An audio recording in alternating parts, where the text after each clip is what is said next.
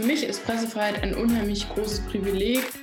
Und da in gewisser Weise abgesichert zu sein, ohne darauf zu achten, ob meine Meinung jetzt von allen toleriert wird. Zugang zu, zu, Quellen, zu Informationen, sei es von Politikern, Politikerinnen, sei es von Firmen. Wir sind Larissa und Daniel von der Jungen Presse Niedersachsen. Heute ist der 3. Mai und der internationale Tag der Pressefreiheit.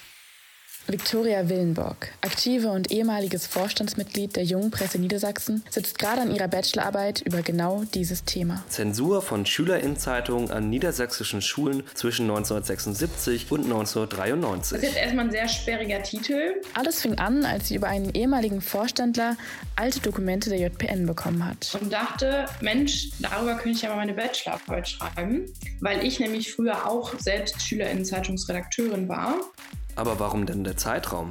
Ich habe 76 angefangen, weil da die ersten Fälle von Zensur ähm, der JPN berichtet wurden. Zu der Zeit gab es einen Absatz im niedersächsischen Schulgesetz. Schulleitungen durften Schülerinnenzeitungen zensieren. Das Gesetz wurde 1993 neu verabschiedet. Dieses sah vor, dass eine Vorzensur von den Schulleitungen von Schülerinnenzeitungen rechtmäßig war.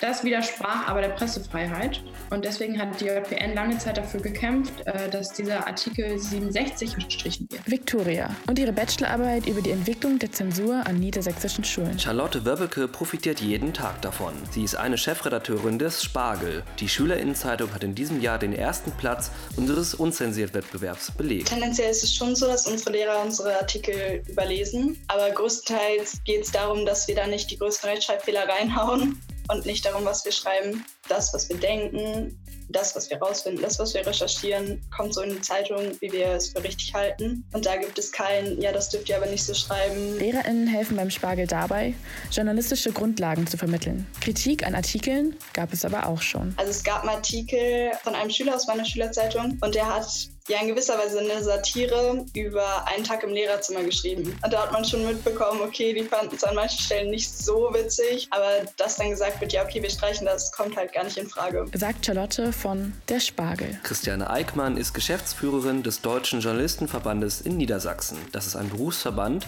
der sich für die Rechte von JournalistInnen einsetzt. Es gab ja auch hier in Hannover die große Demo von, also die Gegendemo war groß, die eigentliche rechte Demo, Gott sei Dank nicht äh, von diesen Heinis aus Südniedersachsen, ähm, die gegen den NDR protestiert haben. Also da zeigen wir dann Flagge im klassischen Sinne.